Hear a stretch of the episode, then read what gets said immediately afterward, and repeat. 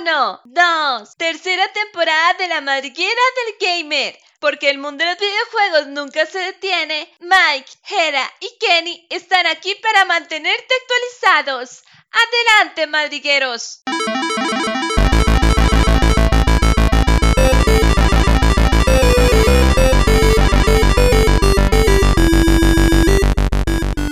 Buenas gente, buenos días, buenas tardes, buenas noches. Espero se encuentren muy bien donde sea que se encuentren. El día de hoy, un día muy especial, la verdad. Eh, el último episodio de esta tercera temporada. Una temporada que la hemos pasado súper bien con temas súper interesantes. Muy, buen, muy buena temporada, la verdad. Podría decir que una de las mejores que hemos tenido.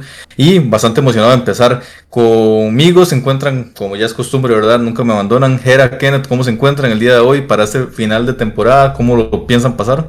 Mike Kenny, súper emocionado, una semana más eh, y la última temporada. Concuerdo con usted, creo que esta tercera temporada ha sido de lo mejor que hemos tenido en los últimos tiempos de comparada con las demás temporadas. Eh, cerramos con un tema bonito, creo que eh, tenemos, cerramos en un punto alto porque hay buenas noticias, se están bajando muchísimas cosas en el mundillo y no, de una para darle. Muy buena gente, la verdad es que como siempre, y contento de otra vez compartir otra semana con ustedes. Emocionado por esta final de temporada, la verdad, y siento que no va a decepcionar el episodio de hoy. Y también ve, a pesar de que vamos a pegarnos un pequeño descanso, emocionado de que también hoy que estamos grabando primero de octubre empezamos con un, pequeño especial de Halloween que va a ser la mariguera del gamer para que estén atentos a, nuestras redes sociales y de sin mucho más que hablar ya empecemos de una vez. Episodio 45 de la tercera temporada de La Madriguera del Gamer, el 15 de esta temporada, ¿verdad?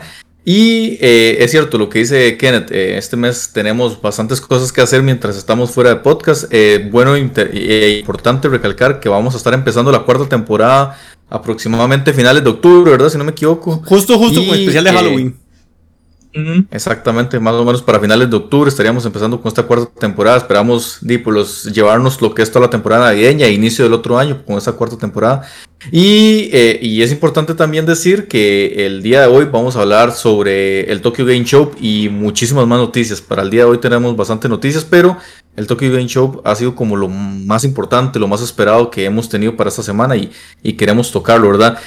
Eh, Jera, si usted quiere, le doy el paso de una vez para que abra con esto que también queremos implementar, ¿verdad? Jera, como ya sabemos, es un grandísimo coleccionista de todo tipo de productos, especialmente de retro, y también queremos implementarlo esto al programa, ¿verdad? Jera nos va a estar trayendo lo que es parte de su colección, mostrándonos y dándonos un pequeño análisis de esos, de esos videojuegos y de esos productos que él ha ido comprando poco a poco y que está interesante, la verdad. Entonces, si quiere, empiece con esto.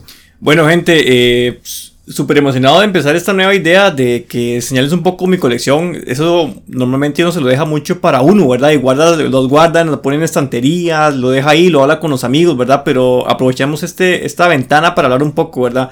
El día de hoy, dado que tenemos el Tokyo Game Show ya eh, a la mitad, eh, quise traerles uno de los juegos que para mí fue más difícil de conseguir. En Japón no es no es súper raro, o sea, se puede conseguir y a, buen precio, pero yo lo compré en Japón y lo traje aquí a, Costa Rica y fue una odisea. Fue muy muy difícil estar hablando con Curry para traerlo, pero les voy a enseñar. Es la edición coleccionista de Nino Kuni, como la pueden ver acá, para Nintendo DS, que salió allá en el año del 2010. Está toda, toda completa con sus Spine Cards y con su eh, libro de magias junto con, eh, con, los libros de arte, ¿verdad? ¿Qué se puede decir de Nino Kuni? O sea, eh, yo sé que muchos piensan que el, Nino Kuni original salió para, para PlayStation 3, ¿verdad? Pero el original original, la historia de Nino Kuni salió para Nintendo DS. O sea, es que hay que entender que e, el de Play 3 fue una adaptación del Nintendo DS. Y Nintendo DS con sus eh, limitaciones, ¿verdad? Y sus y sus eh, una cosa que no era tan potente pudo desarrollar una historia tan profunda. Yo creo que todos los fanáticos de los JRPGs amamos Nino Kuni, es uno de los juegos de culto para mí a día de hoy. Y por eso quería tener esta edición, ¿verdad? Es una edición completa que viene con, con el libro de todas las magias, todo con, con artes, con información, con tips.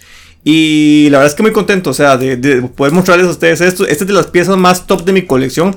Me costó mucho conseguirla por, por lo mismo que coordinar con gente en Japón, que normalmente les cuesta mucho el inglés, que es el idioma que uno utiliza para hablar con ellos, es complicado. Y duré casi seis semanas en que llegara aquí a Costa Rica y después pagar los impuestos y todo, ¿verdad? Pero, pero súper bien, súper contento.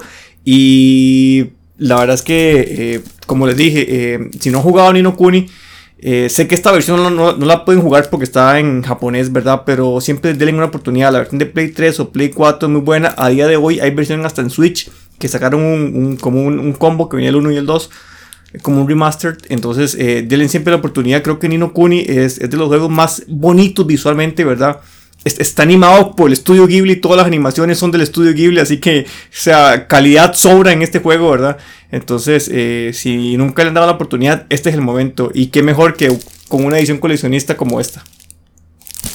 Era una consulta, ¿usted ha, abierto ese paquete no? No lo ha abierto nunca desde que lo compró, o ya había sellado. de hecho, de hecho en el, en, o sea, la, esta, este, esta edición es usada, o sea, no, no, está nueva, pero viene con un empaquetado muy bonito, o sea, los japoneses acostumbran mucho a empaquetar muy bien las cosas, entonces, y cuidarlas muchísimo. Sí, claro, todo lo cuidan muchísimo, entonces, eh, eh, yo trato de cuidar a lo máximo. Hay un video del unboxing que hice hasta. Y, o sea, yo, lo he visto una sola vez y lo grabé. Lo hice un video y está en el canal de nosotros, de la madriguera del gamer. Y nunca más lo, lo, he vuelto a ver porque entre sacarlo y volverlo a meter, siempre el cartón se va perdiendo su calidad, ¿verdad? Entonces eh, lo trato de cuidar bastante, ¿verdad? Para que no, no, le pase nada. Pero, pero como le dije, es de las joyas de, de mi colección. Entonces, con esto, bueno, yo creo que la verdad es que muchas gracias por presentarnos, porque yo sé que es una parte de su, de su colección más preciada, ¿verdad? Ya no lo había mostrado con anterioridad, pero de nuevo volverlo a traer por aquí es siempre importante. Aparte de esto, y arrancando prácticamente con el podcast, entonces, después de esto, eh, Tokyo Game Show, ¿verdad? Eh, un evento que, que vuelve a traernos novedades importantes, vuelve a hablarnos sobre el mundo del videojuego japonés que siempre es muy importante en el mundo de los videojuegos. Y con una Xbox, una Bandai Namco, ¿verdad? Una Konami, si no me equivoco, por ahí también estuvo, ¿verdad? Si no más, no me equivoco. También. Y Square Enix, si no, me equivoco también. Entonces queremos hablar sobre eso. Y, y bueno, ¿qué piensan ustedes? ¿Qué les pareció? Eh, ¿Les pareció importante los eventos? ¿Interesantes? ¿Vieron algo que les llamó la atención? ¿Que esperan con muchas ansias? Sí, eh, yo quisiera empezar con lo que... Vamos a ver, con lo que más me llama la atención, Vamos a ver cómo lo, cómo lo, canalizo. Japón es un mercado diferente a día de hoy. Ya sabemos que Japón no, es el Japón de los 90 que era tendencia. Ya Japón es un mercado diferenciado. Ya no es tendencia en lo que más se consume, ¿verdad? Sabemos que mercados europeos, que mercados americanos son más tendencia. Pero, pero siempre es un mercado interesante. Y después de ver tantos eventos, de, bueno, lo que ha pasado hasta el día de hoy, estamos grabando en viernes. Eh, me llama la atención dos cosas. Día mañana. Sí, todavía, todavía queda hasta el 3. Básicamente es del 30 al 3. Nos quedan varios días. Ok, el domingo. claro. Eh, pero de las cosas que más me llama la atención es el, el auge que empresas japonesas de tradición de juegos eh, le están dando a los móviles. Si usted ve la presentación de Sega, Sega presentó una hora un único juego, un RPG para móviles.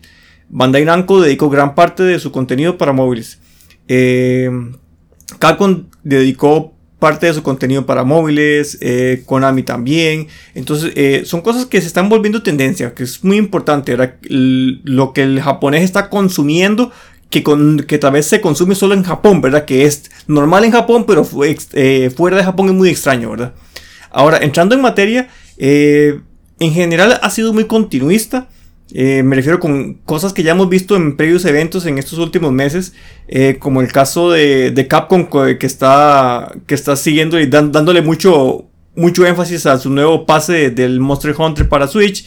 Em, eh, también lo que, lo que está haciendo Bandai Namco, que yo creo que hay que resaltarlo. O sea, Bandai Namco, yo, yo les decía a, a Kenneth ahora, nadie como Bandai Namco yo, creo que es como el último gigante en pie del JRPG japonés.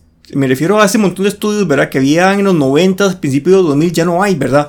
Y Bandai Namco sigue en pie. Y si bien es cierto, yo le puedo decir que el Bandai Namco de hace 3, 4, 5 años atrás era, era muy muy continuista, era una empresa que tenía solo licencias de, de, animes y hacía juegos muy similares sin nada de innovación. A día de hoy, mucho ojito con Bandai Namco, Bandai Namco está haciendo las cosas muy bien y qué mejor que Tales of Arise, ¿verdad? Que es, un, es la nueva entrega de Tale of que está vendiendo como, como quiere por todo lado y es un juegazo. O sea, yo, yo le hablaba a Kenneth que se va mi regalo de cumpleaños porque me voy a comprar Tales of Arise. O sea, va a ser mi, mi, mi juego de cumpleaños porque me llamó demasiado la atención. Es un nuevo Tales of, es un reinvento, es un cambio de motores, es, una historia muy, muy interesante. Entonces, mucho ojo con lo que está haciendo Bandai Namco. Y eh, también ellos están sacando eh, aplicaciones para móviles eh, junto con, con, su campaña para juegos, ¿verdad? Para, para consolas. también me llamó la atención lo que está haciendo Square Enix, que presentó un poco del nuevo Final Fantasy Origins, que se ve no sé, es un juego complicado porque para mí, para mí no parece un Final Fantasy y no me refiero tanto en el tema gráfico, dejemos de lado el tema gráfico, me refiero al tema de calidad de juego eh, y me, remonto a Final Fantasy VII Remake, a Final Fantasy XV, que son juegos de muchos altos valores de producción, es un juego, son juegos muy, muy, muy buenos, que dejaron el estandarte muy alto por, por parte de, Square Enix. Y no sé, yo siento que este juego eh, lo complicado, la verdad. Eh, eh, hablando del tema de Microsoft, muy muy interesante que metieran a Scarlet Nexus en el Game Pass. Y justo justo después de que pasó eso, lo hablábamos nosotros ahora, la Xbox Series S se empezó a vender como, como, como pan caliente en, en, Japón, dado que es la consola más accesible que te da calidad y que me refiero, te da calidad de nueva generación, es Next Gen, ¿verdad? Es una consola Next Gen, no, no, estás comprando un Play 2, ¿verdad? Es una consola de, de alta generación con no únicamente lo que tienes que es digital. Y el japonés, como ya sabemos a día de hoy, el consumo de contenido digital va subiendo, va en aumento. A ellos todavía le, le, le, sirve comprar digital. Em, interesante, yo creo que... no, olvidemos, Jera, no olvidemos que la Series X quedó en tercer lugar, ¿verdad? Seguido de, la Nintendo Switch. Y posiblemente no quedó en primer lugar porque la Series X, eh, ya sabemos que prácticamente se ha agotado en todas partes, ¿verdad? Entonces por ahí es un dato interesante también, ¿verdad? Que, que posiblemente tal vez no llegó al top la serie X porque pues, la serie S ya sabemos que es mucho más fácil de conseguir. Y sí, como dice usted, evidentemente el japonés le atrae mucho lo que es el digital y, también el precio es muy razonable para hacerse con una consola de ese tipo. Claro, y, y seguir hablando con el tema de Microsoft, a mi parecer yo creo que Microsoft, siempre lo he dicho, yo creo que la idea de... A Microsoft siempre le ha costado el mercado japonés, pero desde la primera Xbox, tú lo sabemos, que su, su marketing y todo, y el tema de la X, que para el japonés la X significa como algo erróneo, ¿verdad? Es complicado, ¿verdad? Para el tema de, de ellos. Pero yo creo que todavía le hace falta más japonesismos en el buen sentido al, al, Game Pass. O sea, y me refiero directamente a Game Pass. Yo creo que el Game Pass le falta más juego japonés de calidad. O sea, yo sé que Scarlet Nexus, Nexus es un buen paso. O sea, está muy bien, estoy de acuerdo, es un muy buen juego. Pero yo, preferiría ver, juegos por más tiempo y más japoneses. O sea, con, más de ese tipo de, de, de, características, ¿verdad? Porque yo, a día de hoy, yo juego un JRPG y yo, y yo me imagino un PlayStation 4, y es lo que hago. O sea, yo lo compro para PlayStation 4, aunque sacan para Xbox, juego en PlayStation 4. ¿Por qué? Porque la mayoría de JRPGs están para consolas de Sony. Y las consolas de Sony, si algo destacan es que sus JRPGs son muy buenos. Play 2, Play 1, Play 3, Play 4, PSP y PS Vita. Son consolas que tienen JRPGs de muy alta, alto estandarte. Que el único que le puede llegar son los JRPGs de Nintendo. Es lo único, es lo único, nada más. Y por ese lado yo creo que mm, no esperaba mucho de Microsoft en el Tokyo Game Show, tampoco esperaba como que anunciara la compra de Sega o no sé, algo, algo de ese nivel. Pero, pero está bien, creo que lo que hicieron fue lo justo, lo justo para el, para el momento y cumplieron. No, no hicieron más. Eh, como punto negativo, me llamó la atención lo que hizo Sega, me, un evento de casi una hora anunciando un juego para celulares. O sea, Sega, o sea, el legendaria empresa Sega en su tierra natal enseñando un juego para celulares. Un RPG, un JRPG, está bien, está lindo y el juego está interesante, pero qué duro, ¿verdad? Qué duro ver cómo, cómo Sega, el monstruo que era, vaya, vaya a quedar en esto, ¿verdad? Y no sé si leyeron que esta semana se cerró uno de los arcades más famosos de Sega en Japón, ¿verdad? Y por lo mismo, Sega está vendiendo, está despachando arcades, está liberando activos ya Sega no es lo que era antes, ¿verdad? Y a mí, a, mí eso se me pone la piel de gallina de pensar de Sega porque para mí Sega es de las, compañías que más cariño le tengo, ¿verdad? De mis consolas favoritas es la, Sega Saturn porque me encanta mucho lo que hacía Sega antes. Sega, Sega eh, competía con calidad y con innovación, cosa que a día de hoy solo queda, uno puede decir que Nintendo, ¿verdad? En, esa, en esa misma línea. Y Sega, Sega a día de hoy, ¿qué es Sega? No es nada. O sea, Sega debe tener un montón de IPs enterradas, nada más, es lo único. Entonces me llamó la atención para de manera negativa lo que estaba haciendo Sega. Pero en resumen, lo que hemos visto a día de hoy, todavía faltan eh, dos días más de evento. Pero hasta lo que hemos visto me pareció un, un, un, evento interesante, importante. Creo que eh, no van a presentar grandes bombas, ¿verdad? Menos, menos de que ya, yo creo que ya todos los cartuchos fuertes de la, de la temporada, del año, ya se quemaron. Ya lo que vamos a ver ahora es continuismo, más videos, más cosillas. Ya sabemos cómo va a estar diciembre, cómo va a estar la época navideña y quién va a presentar cosas en enero y ya sabemos eso. Pero, pero bien, creo que, que no está mal, la industria le hizo bien. Y mal por Sega, muy bien por, por, por Microsoft y mucho ojito con Bandai Namco. Ya no digo eso, porque Bandai Namco está agarrando su segundo aire, o tercero cuarto aire, más o menos, porque antes eran Bandai y Namco por aparte, van como por su cuarto quinto aire. Pero sí, eso sería el resumen para mí de, lo que fue lo que llamamos de Tokyo Game Show. Sí, sí, este. De, yo por mi parte, de las noticias que he visto, o sea, es que es casi mucho de lo mismo. Siento que no hay muchas novedades y si voy a ser sincero, casi no, hay muchas cosas que no, no me han llamado la atención como tal. Hay uno que otro juego que sí me llama la atención. Claro, siempre salen rumores, este, creo que supuesta, se está hablando de que supuestamente de la saga de Silent Hill como que quiere, que Konami quiere resurgirla, pero igual esos son rumores, no voy a hablar mucho de eso, la verdad. Pero de, siento que el, que a lo que se ha visto está bien, pero a mi parte, digamos, casi no me llama mucho la atención porque es casi lo mismo. Entonces, digamos que sí siento que no, no me ha dado mucha emoción en esta ocasión, la, esta Tokyo Game Show. Sí, de, mi parte, eh, veo a una Microsoft, como dice Jera, muy interesada en meterse en ese mercado, pero no de forma, eh, o, o, no al menos de la forma tradicional que es vendiendo consolas. Yo creo que ya Microsoft tiene más que claro que eh, con la venta de consolas no logra mucho o le es muy difícil ingresar a ese mercado. Pero ojito aquí, porque Microsoft, como podemos ver en la conferencia, a lo que más hace eco en su, eh, en su conferencia, y una de esas es anunciando en Scarlet Nexus, ¿verdad? Y Avengers, que es parte de un estudio de Square Enix, entonces por ahí también considerado de un estudio japonés.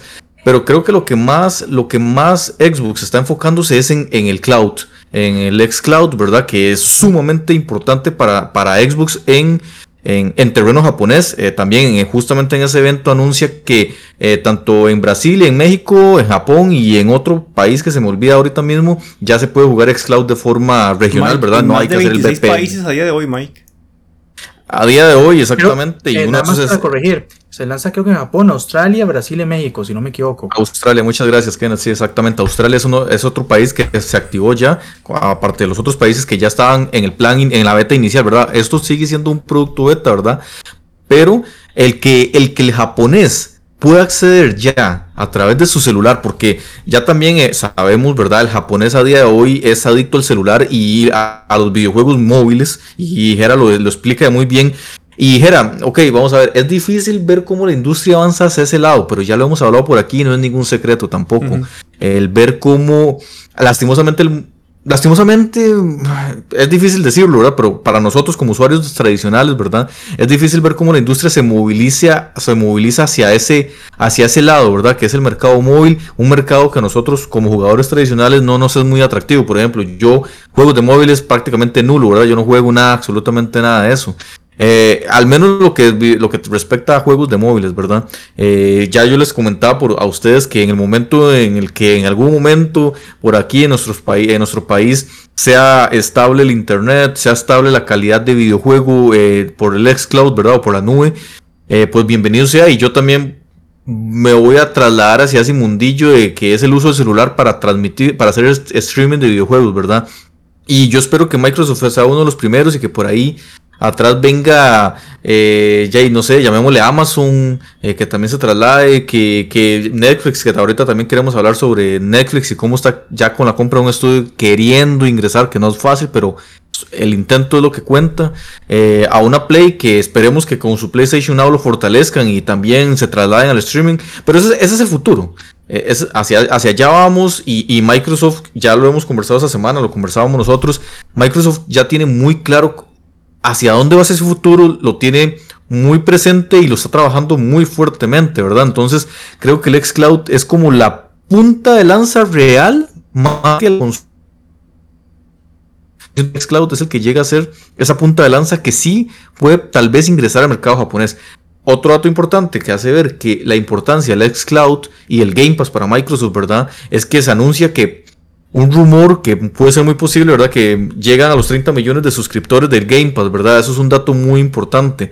Entonces estamos, estamos viendo como una Microsoft eh, que se está fortaleciendo, que aún no, aún no lanza o aún no vienen esas IPs fuertes como lo son el Halo, el Forza que viene a final de año y el otro año que van, van a venir una serie de IPs nuevas, ¿verdad? Muy buenas, entre ellas Starfield, y que todas esas van a estar tanto en el Game Pass como en el xCloud, ¿verdad? Y al japonés tal vez no le llama tanto la atención ir a comprarse una consola de Microsoft porque para ellos es nulo, ¿verdad? Como dice Jera, es una X completa, aquí no hace, aquí en mi, en mi salón no hace espacio, pero sí, sí me llama la atención llegar y suscribirme, probar un mes suscribirme al, Game Pass y, ver el producto que es, ¿verdad? Y posiblemente atraparlo y a partir de ahí empezar a contratar su servicio. Que a Microsoft hoy en día lo que le interesa es que el usuario se suscriba a Game Pass. ¿A dónde? A Microsoft no le importa. Entonces creo que por ahí el plan va muy bien.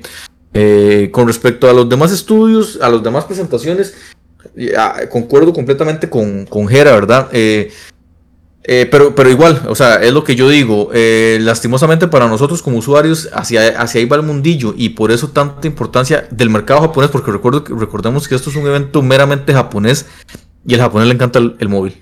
Entonces, es lo que hay, ¿verdad? Eh, creo que anuncios importantes no hubieron, así como IPs nuevas o bombas, no, no, no hay, ¿verdad? Ni Microsoft comprando Sega, tampoco lo hubo, pero obviamente eso es un pero, pero, yo creo, yo creo, que eh, haciendo hincapié en eso que, ya hemos hablado nosotros eh, semanas atrás, meses atrás, creo que en la situación que está Sega a día de hoy y en la situación que está Microsoft a día de hoy, comprar a Sega cada día se vuelve más viable para mí. Para mí que Microsoft compre Sega es lo mejor que le puede pasar a Sega. ¿Por qué? Porque yo como fanático de Sega me aseguraría que sus IPs que están enterradas salgan a flote. Y Sega tiene IPs muy buenas. O sea, nada más imagínate lo que es ver un nuevo Panzer Dragoon. Un juego que tenemos más de 25 años de no verlo. Cosas así, o sea, Sega Rally. Hay cosas muy buenas. O sea, Sega. Eh, Sega era Sega. Sega tiene un montón de IPs. Y soñando, ¿verdad? Yo creo que. Eh, sería la cereza en el pastel para Microsoft y su entrada triunfal y, y, coronada en el mercado japonés comprar a Sega. O sea, es que no veo nada mejor que eso. Sí, pero yo, yo, no lo, yo no lo veo posible. Yo no lo veo posible, sinceramente. ¿Por qué? Porque es una empresa japonesa, punto. O sea, eh, ya con solo usar el una empresa japonesa es muy duro para Microsoft. Y, los japoneses no se venden a los gringos. Así de sencillo. O sea, parece que por ahí finalizamos y, le ponemos un, un, O sea, por ahí. ¿Usted cree que para ellos preferiría Sega, en un caso hipotético, quebrar y hundirse antes de ser comprado por Microsoft. vea, antes de que Microsoft, antes de que Mike le responda, vea, históricamente no hay ningún hecho que compruebe eso. Nunca ha pasado. Me callo. Pero, pero Yo digo otra, aunque, aunque Sega no es el Sega que, se vio en los años 90 con esas, esas IPs tan grandes y esa cantidad tan abismal de IPs que aún a día de hoy tiene Sega, ¿verdad? Pero que las tiene más que enterradas. Eh, Sega sigue siendo muy fuerte. Y, también Sega a día de hoy, aunque hablemos de que ha disminuido mucho la cantidad de videojuegos que genera, Sega aún a día de hoy es uno de, de los estudios de desarrollo que más videojuegos sacan eh, por, por, por generación. O sea, estamos hablando que es uno de los, estudios que generan más videojuegos en cada generación. Sega lo intenta. que lo intenta, lo intenta. Sí, pero lo logra también, porque no estamos hablando que, es, que, es la que por generación nos saca todas sus IPs, ¿verdad? Y, revive IPs, pero, pero también crea nuevas IPs y, saca muchas IPs, o sea, saca muchos videojuegos. Entonces, verla como muerta o verla como una compañía de hoy débil, yo no la vería. O sea, yo no la vería. Michael, yo, no, veía a ID Software muerta cuando la compró Microsoft. Hay que estar claros. Sega no está muerta, pero si Microsoft compra Sega de alguna manera, o sea, por algún tipo de embrujo, logra comprar Sega, sería lo mejor para Microsoft. O sea, es que yo no veo nada mejor para Microsoft que, que eso. Oye, como dice Gera, o sea, es la oportunidad perfecta para ya incursionar en el, mercado japonés, que siempre se ha hablado el interés que tiene Microsoft en estar en ese mercado y les ha costado. Siento que van por buen camino porque poco a poco se están ganando, ¿qué puede ser? El amor de los japoneses. La credibilidad, digamos. La credibilidad. Y poco a poco, cuidado si tal vez lo logran, pero por lo menos está, está largo. que Un dato interesante que eh, no estamos aquí es que eh, en el mismo Tokyo Game Show Microsoft menciona que está trabajando de la mano con 200 estudios, ¿verdad? En el, en el ID. ¿Cómo se llama este tipo, este, este desarrollo que está trabajando Microsoft del I más D o ID? Eh, los, juegos como tipo indies, pero está eh, eh, se me da el nombre. Pero es un dato interesante, ¿verdad? El interés de Microsoft definitivamente por ingresar al, al mercado japonés y para que esté trabajando con ese tipo de estudios, que son estudios no del talla AAA, ¿verdad? Es porque también son estudios muy llamativos para el japonés, ¿verdad? Y volvemos a lo mismo, son videojuegos que van a llegar día uno a Game Pass, son videojuegos japoneses y son videojuegos que el japonés va a estar interesado en jugar, ¿verdad? Entonces, vamos de nuevo, lo que Microsoft necesita en el mercado japonés es simplemente que el japonés agarre, agarre un juego y se enamore el Game Pass. Con todo Ajá. lo que ofrece. Porque seamos sinceros, o sea, ¿a quién Y- no le interesa el Game Pass o Sí. quién no le gusta el Game Pass? Y lo único que necesita es probarlo. Ajá, Pero ese mercado es muy ajeno, ¿verdad? A todo eso de, Ah, Microsoft. y ahora que usted dice eso, Mike, este también de si digamos todo esto que está haciendo Microsoft no solo ganan los japoneses, también nosotros los de occidentales ganamos, porque vamos a tener diferentes qué tipos de juegos que podemos disfrutar más en el, ga- en el Game Pass, o sea, va, va a haber más variedad y puede ser hasta la oportunidad de conocer tal vez géneros que tal vez nunca le hemos dado la eh, de darle la oportunidad que se merecen. O sea, en realidad yo siento que con lo que están haciendo todo el mundo, el- bueno, el gamer gana, a mi criterio. Y Yo- ojalá que le salga la jugada. Yo creo que Kenneth tiene razón, Michael tiene razón, pero, pero, pero, si Microsoft llega con un triple A clásico de Sega en su Game Pass, así. No, obvio, no, la, no, la, la- Así. la- la terminan así, la, la hacen toda. Obvio. ¿no? Bueno, Si lo hacen, pues, obvio. Tiene, tiene por ahí a, a- al estudio este que compró con Cinemax, eh, Tango Gay, ¿cómo se llama? Se me va el nombre. El estudio que es, es japonés, que crea, de los creadores de, de Evil, Evil Within y ahora el Ghost, el Ghost Sí, no eh, recuerdo, sí sé cuál se refiere. Sí, eh, es un estudio japonés, ¿verdad? Claro, Y claro, estamos hablando anunció- de tradicionalismo japonés, Mike. O sea, estamos hablando de que tradicionalismo japonés a día de hoy, usted puede hablar de estudios, lo, lo que quedaba del, del, del Timiko, que era el, el estudio de, de- de Sony, Japan Studios, quedaba Bandai Namco, queda Sega, de, cosas tradicionales. Y Square Enix, Konami, pare ahí. O sea, Microsoft estaría agregando uno de los importantes, uno, uno de los más importantes tradicionales de Japón. Eso es lo que voy. O sea, inde- de independientes hay un montón y de haber cosas de muchísima calidad, no lo dudo. O sea, eh, o sea, eh, ah, bueno, también está Atlus, que es un gran estudio. eh, pero que Microsoft agarre a- algo que es un, fue un pilar fundamental de la historia del videojuego japonés, son otros 100 pesos. Sí, sí, es que, es que- yo. Sega es claro. es algo- Sí, sí, sí. Es que, digamos, ve- vean- veanlo así desde este punto de vista. Que Microsoft compre Sega y que los dos trabajen conjuntamente como lo hace con Bethesda y que en el Game Pass tengamos varios clásicos de Sega. O sea, so- solo piénselo. O sea, realmente llama la atención más de lo que... te- o sea, obviamente sin desprestigiar a los demás estudios que están Y, trabajando y, con Microsoft y- ni nada. y Kenneth, sino como- y Kenneth, no es solamente quitarle, no es solamente hacerse con Sega, es quitarle los juegos de Sega a las demás compañías, ¿verdad? Llamemos, llámese Play eso. y llámese Nintendo, ¿verdad? También es un golpe muy bajo, ¿verdad? Muy bajo. Ya, pero... eh, Estamos hablando que son los no es- creadores de, si no me equivoco, de los Persona, ¿verdad? Y, y- y eso en Japón Sí, es sí. muy gordo, muy gordo, muy, muy gordo, ¿verdad? Y de los Yakuza, si no me equivoco, ¿verdad? O sea, Ajá. estamos hablando de, juegos de mucho peso que se dejarían de sacar en las consolas japonesas y, se harí- y pasarían a ser parte de Microsoft, ¿verdad? Entonces, obviamente, el, el- el golpe sería muy, muy, muy fuerte. Microsoft pondría definitivamente su nombre en Japón, pero insisto, yo no lo veo posible. Al menos a día de hoy no lo no veo esa posibilidad, ser. definitivamente. Digo, Por, por que eso, ver. por ser japonés, pero Sí, sí. O sea, yo entiendo lo que Pero dice Mike, y- cuando hay dinero sí. también baila es, el que, mono. es que habría que ver, ah, o sea, como dice, la- con, la, con la plata baila el mundo, entonces eh, de, habría que ver, pero puede ser una buena oportunidad. Igual, ahora que usted dice sobre ese impacto, eh, también cómo lo tomarían los japoneses, ¿ah? De que, de que Sega esté trabajando con un- los gringos. Wow, wow, Ah, Kenneth, Kenneth, no, go- stop, stop ahí. ¿Cómo que sé que se está trabajando con los gringos? O sea, No, no, que- o sea, no, no, no, vea, vea, vea. Se lo, voy a- explicar. El japonés clásico, el jugador veterano japonés, está esperando que esas IPs que llegan enterradas salgan a la luz. Y qué mejor que, un est- que alguien como Microsoft que tiene demasiado dinero para hacerlo. O sea, que, que no, le- no estudios. no, no, por eso. yo creo que no. Yo creo que no les va a molestar. Yo creo que no. Jamás. O sea, es que. Tampoco es que tampoco es que ellos andan encerrados, tan cerrados como hace muchos años. Pero sí, si lo hacen, la harían toda, la verdad. Y, ojalá que estemos vivos para ver ese, ese, ese histórico.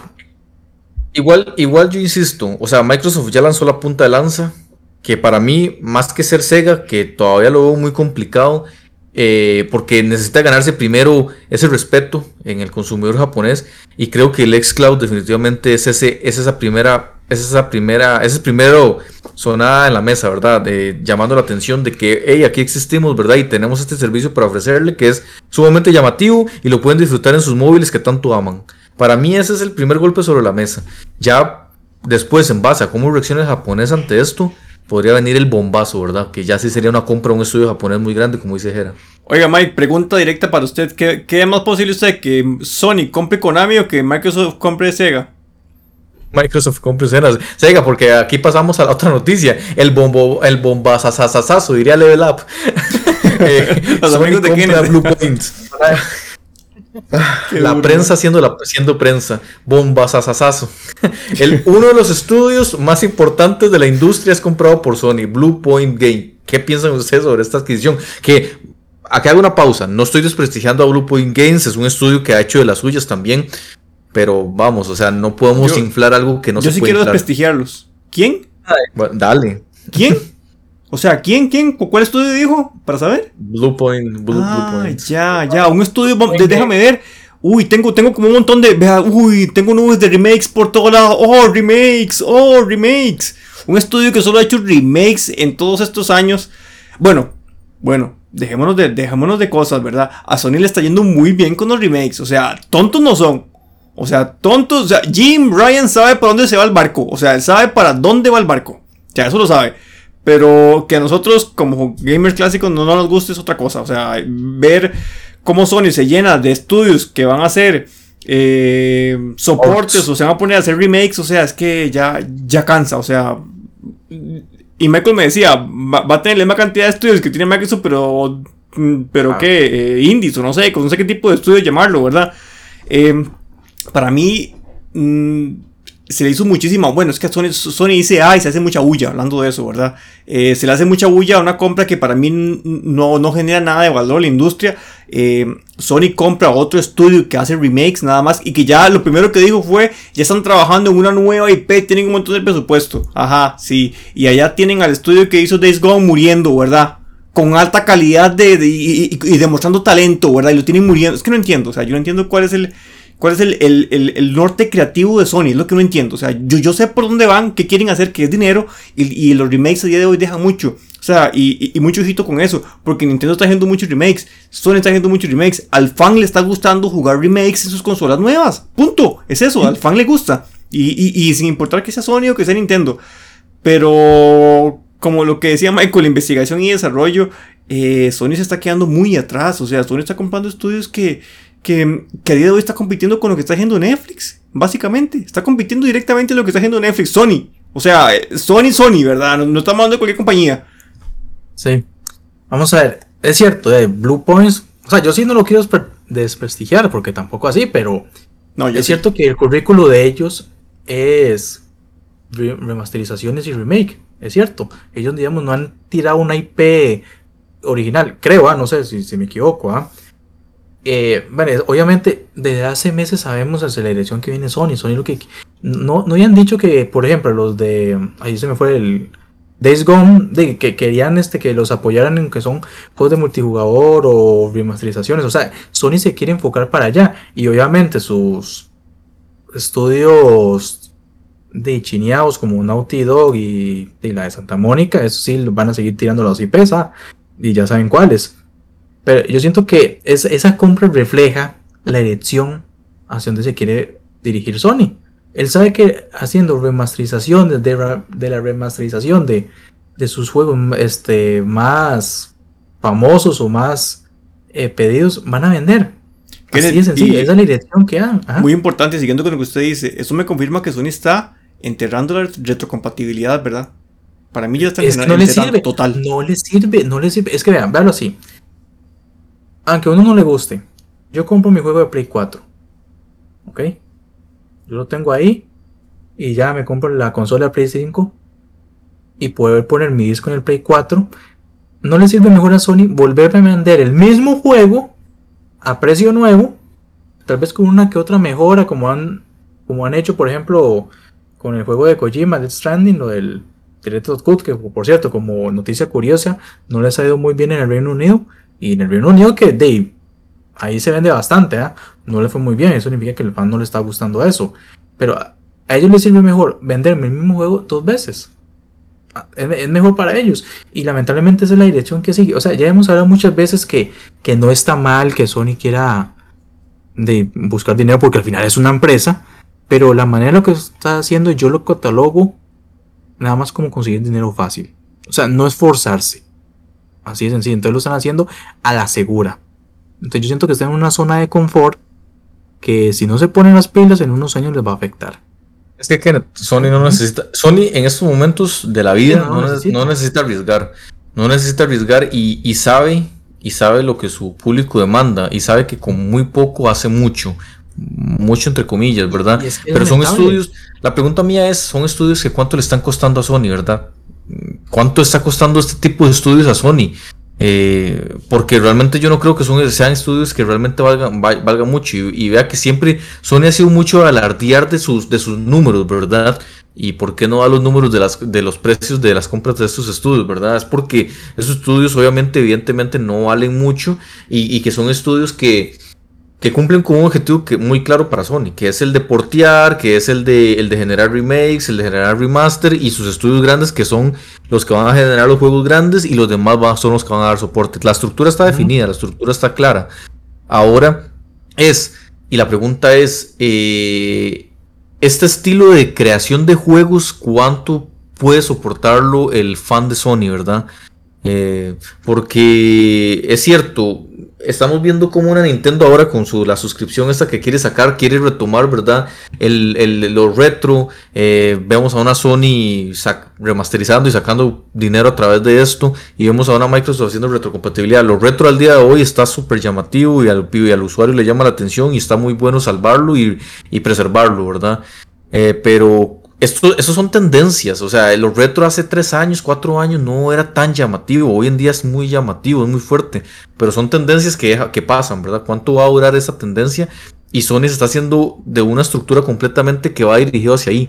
Entonces, una vez que esto, bueno, eh, por ejemplo, el caso de este estudio, el, el que empieza con N, Nisflis, ¿cómo se llama? El estudio que compró Sony hace poco, que es un estudio específico para prácticamente portear los juegos a PC.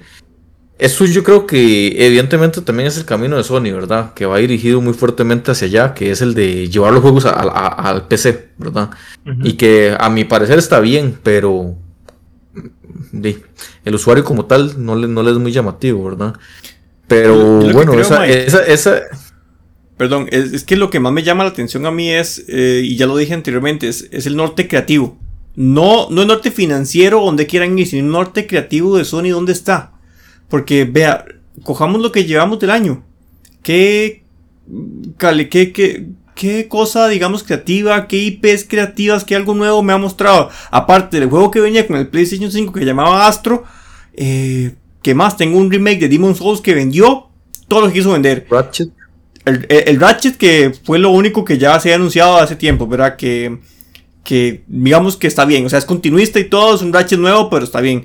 Eh, me, me, anuncia un nuevo Spider-Man, un nuevo DLC como un nuevo juego. Me anuncia eh, el, simulador de Uber con el, con el corte del director. Y me anunció el, fantasma de, de, de, Tsukushima con, una nueva versión y ya, o sea. O sea, es que vean, es que es lamentable. Y lo peor de todo es que así está vendiendo millones. Yo, yo respondiendo a la pregunta que Michael decía que cuánto puede aguantar esto, tal vez el fan. Eso se va a aguantar muchísimo, Mike. O sea, yo creo que, el tema del remake y el remaster al fan le gusta. No entiendo por qué, pero le gusta muchísimo. O sea, y Nintendo se dio cuenta de eso hace tiempo. Sony se está dando cuenta. Y, y por eso es que Sony está invirtiendo tanto en esos estudios para portear, ¿verdad? Pero yo creo que eso va, a durar mucho, o sea, y, y, le va a seguir, le va a servir financieramente y va a vender bastante, pero como te lo dije, creativamente yo creo que Sony lleva Sony está firmando su propia tumba para mí creativamente, me parece. O sea, se está limitando mucho a lo que es Santa Mónica, que lo que me haga Insomniac y lo que me haga Naughty Dog. Y que todo lo demás que tenga yo, pum, le dé soporte a eso. ¿A qué? A un nuevo Spider-Man, a un nuevo Wolverine, a un nuevo Uncharted, a un nuevo The Last of Us un nuevo de la guerra, por medio, un nuevo Horizon. Y de por medio, y de por medio meto ports, y de por medio saco remaster, y de por medio hago remakes. y entonces lleno, lleno, los años a, a, punta de un exclusivo AAA, eh, un port para PC, eh, un, una versión del director, seguro. Oigan, oigan, la versión del director, eh, sus, sus ampliaciones de juegos. Se lo voy a decir en exclusiva. Cuente, vea, aguarden esto. Va a venir un Ratchet and Clank Collection. Va a venir, va a venir. Se, apúntenla ahí porque va a salir de fijo. Ah, de fijo, no, eso sí, de fijo. Y es que, o sea, es que a ellos les interesa y por eso nos venden el, juego una y otra vez. Es cierto que ya hace mucho tiempo ya hemos hablado sobre la preservación de los videojuegos. O sea, que no está mal. Solo que. Pero eso no es el camino. No abusen, no abusen, es, que no abusen. No, no, no. Y tampoco es, el camino. Vamos a ver. Es que yo lo veo de este punto de vista. Obviamente da cólera de que me estén sacando una remasterización del Director Cut. Yo lo, y la verdad es que yo lo critiqué porque nada que ver. O sea, y eso de tener que pagar para las nuevas mejoras de Play 4, Play 5, nada que ver. Pero yo lo veo así. está mi juego en esta generación. Ok, yo lo disfruté como gamer, todo bien. Como ese juego es tan bueno como lo van a sacar en la siguiente generación hay dos caminos. Obviamente, yo, fan, que me encantó ese juego, lo quiero volver a jugar, lo vuelvo a comprar. Y tal vez la oportunidad de que gente que no lo, no lo jugó en su momento en la consola original, lo puedan jugar en esa nueva consola. En teoría, suena bien. es que vea, es que vea, a mí no me cuadra ahí y, es un tema más estadístico. Nosotros Personas entre 25 a 35, 40 años somos el mercado meta de Sony, Microsoft, Nintendo a día de hoy. Punto. Somos los, los que estamos, los que somos económicamente activos. Somos el mercado meta. Entonces, que usted me diga que alguien que no haya jugado algo en Play 3, alguien que sea gamer, ¿verdad? Play 3 y que no lo haya jugado y lo quiera jugar en Play 5, lo dudo. Lo dudo mucho porque lo tuvo que haber jugado. le pongo un ejemplo de GTA 5 por ejemplo, que salió en, en el Xbox 360, Play 3, lo sacaron para Play 4, para PC y para el y Xbox para automático y ahora lo van y la ah, exactamente. y ahora quieren sacarlo en PS5 y en la Xbox Series X. Claro que ahora sí los fans se quejaron porque ya es mucho de GTA 5. Pero ¿por qué lo hacía? Al fin. ¿Por, qué lo hacía, ¿Por qué lo hacía Rockstar? Porque, obviamente no, no, y, y, seguía vendiendo, o sea, y, han pasado y cuando salga, y cuando salga y cuando salga va a seguir vendiendo, o sea, sí, claro. O sea, han pasado ocho años y ese juego sigue en la lista de los más vendidos. O sea, ¿cómo está diciendo que un juego de hace ocho años todavía venda? Entonces, eso es lo que quiere hacer Sony. Así de sencillo.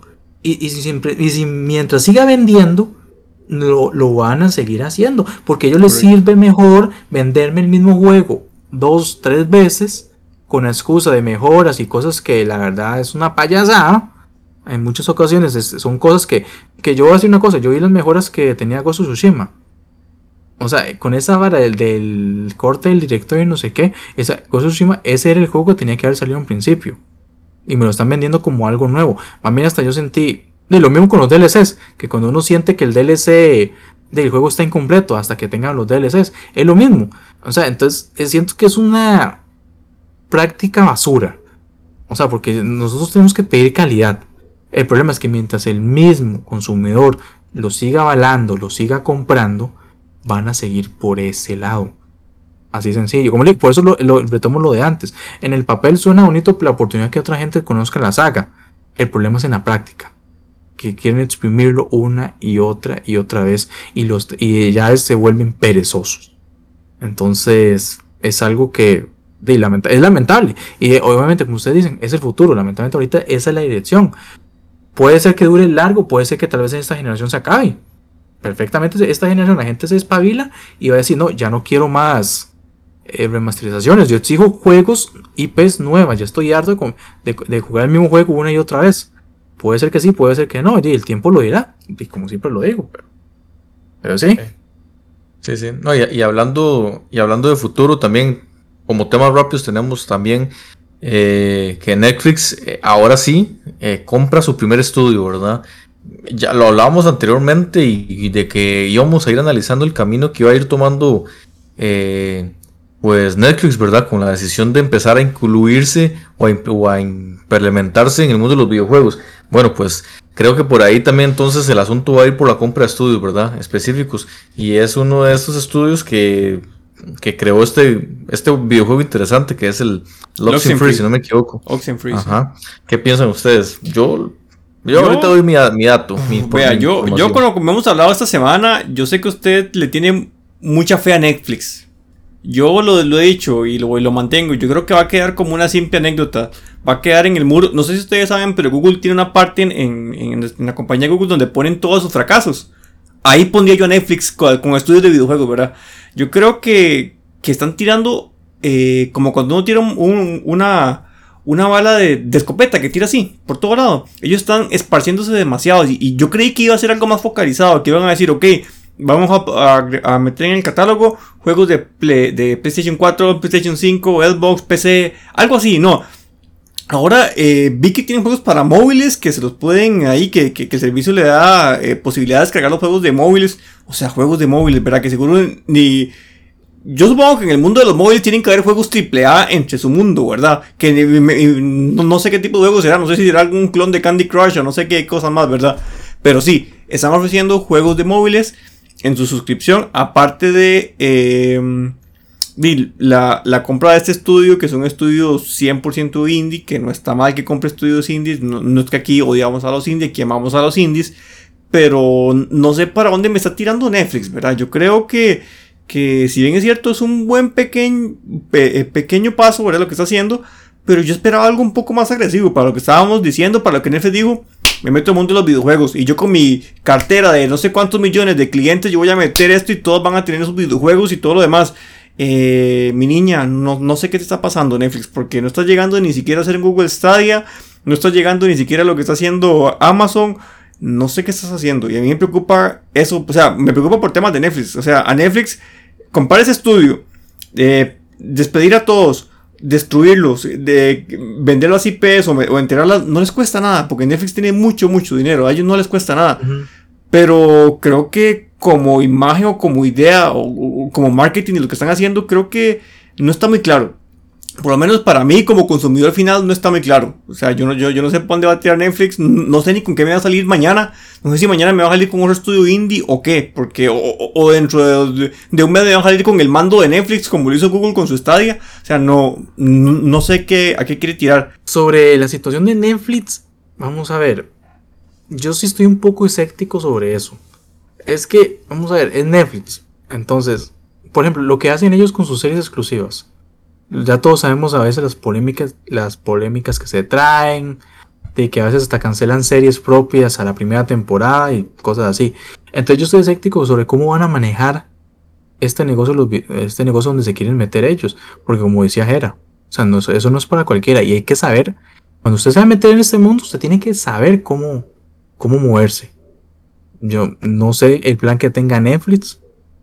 Colega, ahorita estoy escéptico y digamos que estoy 50-50 y eh, tal vez al rato nos sorprenden o, no. Yo solo espero que por lo menos sea lo suficientemente positivo para que no, no, no, terminen de, desperdiciando un estudio que compraron, un talento que se desperdicie solo porque no supieron manejarlo bien. De ahí hay que ver, la verdad es que sí, no le tengo mucha fe, pero de, me voy a esperar a ver qué hacen. Porque sinceramente no, no sé, no sé lo que ellos quieren hacer y, y también me da un poco de miedo por el historial que tiene Netflix principalmente. Yo, yo, yo personalmente, eh, miedo no le tengo porque nosotros no perdemos nada. Eh, es un. Es una gran empresa más intentando incorporarse al mundo de los videojuegos, por lo tanto es una oportunidad más para nosotros. Sí, evidentemente, como dice Jera, ahí el que estaría pudiendo perder en caso de lo que llega a suceder es el estudio o los estudios que llega a comprar Netflix, ¿verdad? Pero, y por ese lado sería una lástima, pero también es parte del riesgo. Y yo siempre, yo lo que pienso en estos momentos con Netflix, y cuando pienso en Netflix intentando meterse al mundo de los videojuegos, es simplemente la base de usuarios que tiene. O sea, estamos hablando que Netflix tiene 302 eh, millones de suscripciones activas, que recordemos que cada suscripción activa representa tres personas dentro de esa suscripción, ¿verdad? Por lo tanto, estamos hablando que Netflix tiene una base de usuarios de más de medio millón de personas. Por lo tanto, medio millón de personas que es de todo tipo de personas, que sí, que habrán personas mayores que en la vida les importará eso, pero también habemos público como el de nosotros, que somos muy amantes de los videojuegos. Y, y el mundo de los videojuegos va dirigido hacia el streaming, por lo tanto yo veo que Netflix está también visualizándose a donde se dirige el mundo de los videojuegos. Y tiene lo más importante, la estructura, la base y los usuarios. Entonces, eh, creo que tiene una oportunidad muy tangible de poder captar un público, ¿verdad? Eh, entonces, o sea, yo mal no lo veo porque me parece una oportunidad más. Eh, creo que tienen una base interesante que puede salirles muy bien si lo saben hacer bien, ¿verdad? y si lo hacen mal, pues no, nosotros como usuarios no nos vamos a ver afectados por eso, ¿verdad? Entonces, bienvenido sea, llegue a lo que llegue a ser en algún momento. pero sinceramente, creo que el mundillo va por ahí. O sea, yo sinceramente considero que Amazon eh, y Netflix, mm, que son las más fuertes, en estos momentos sinceramente no son compañías que están activas. Y cuando me refiero a activas, no me, refiero a, a, que van el todo por el todo como lo está haciendo Microsoft, por ejemplo. Microsoft, bueno, Microsoft está invirtiendo muy fuertemente dentro de las arcas enormes que tiene Microsoft, realmente está, está, muy interesado en, que Xbox surja, ¿verdad? O sea, ese nivel de riesgo, ese nivel de inversión, yo no lo veo en Netflix ni lo veo en Amazon. O sea, les interesa, están tanteando, están ahí, saben que es el futuro, pero están simplemente incorporándose lentamente y yo sé que son empresas que tienen la capacidad monetaria que para cuando quieran entrarle con fuerza lo pueden hacer. Pero ahorita mismo, tal vez como Jera dice, los veo muy lentos que están haciendo. No, no, no, no tengo claro lo que están haciendo y por qué lo están haciendo. Pero es porque yo considero que en esos momentos el foco no está dirigido hacia ahí. Pero es porque justamente saben que tienen la base, saben que tienen la estructura, pero no, pero no van a ir a invertir de lleno en eso. Porque ni siquiera la tecnología lo permite a día de hoy como para que esos 302 millones de usuarios tengan acceso inmediato, ¿verdad? Entonces Netflix sabe que esto es un proceso lento, que es un proceso delicado, que es un proceso muy riesgoso. Entonces siento que al igual que Amazon también están ingresando, están interesados, pero no van a ir a meter las patas del todo, ¿verdad? O sea, no van a ir de lleno a arriesgar todo su dinero y toda su inversión, ¿verdad? Entonces creo que como punto inicial está bien. Y a mí, entre, yo siempre lo he dicho, o sea, yo soy partidario a que el que se quiera ingresar es más competencia y mientras sea más competencia va a ser mejor para el usuario porque todas se van a tener que ver unas con otras y el, también el mundo avanza, el mundo de los videojuegos avanza, que, que también hubo una época que nos estancó mucho, ¿verdad? Y esperemos que sea para bien para todos, ¿verdad? Eso es lo que yo pienso al respecto de esto.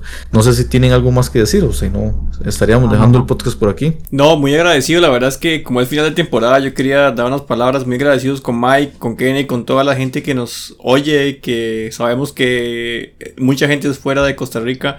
Eh, agradecidos porque de, esto lo hacemos con mucho amor, con mucho cariño, sacamos nuestro tiempo personal para hacerlo y y que nos esperen, nos vamos tres semanitas y a, descansar y después volvemos con más fuerza para la época de, cierre de año, si vienen los Game Awards, los queridísimos, los que tanto amo Game Awards, ¿verdad?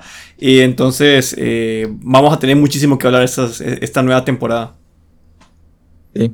Y queremos traerles también cambios, hacerlo más dinámico por aquí, ya que tenemos y estamos haciendo, implementando el uso de la cámara, ¿verdad? También traer un podcast más interesante, más entretenido, más dinámico. Entonces vamos a tener estos par de días para pensar cómo traerlos, ¿verdad? Pero es eso, eh, necesitamos el descanso y vamos a pausa y esperamos vernos a finales de octubre por aquí, eh, más, más recargados, ¿verdad? Y con más ganas de, empezar esta cuarta temporada y finalizar este año, ¿verdad? Que viene, que se acerca y que la industria siempre es muy activa durante este, este periodo del año. Entonces, eh, creo que estaríamos que, dejando por aquí este podcast. Espero que lo hayan pasado muy bien, que hayan disfrutado esta temporada y nos vemos para la próxima temporada. Hasta luego. Esto ha sido todo por este episodio. Recuerden que pueden seguirnos en YouTube, Facebook y Spotify como La Madriguera del Gamer y también visitar nuestra página web lamadrigueradelgamer.net donde encontrarás todo tipo de noticias acerca del mundo de los videojuegos. ¡Hasta la próxima!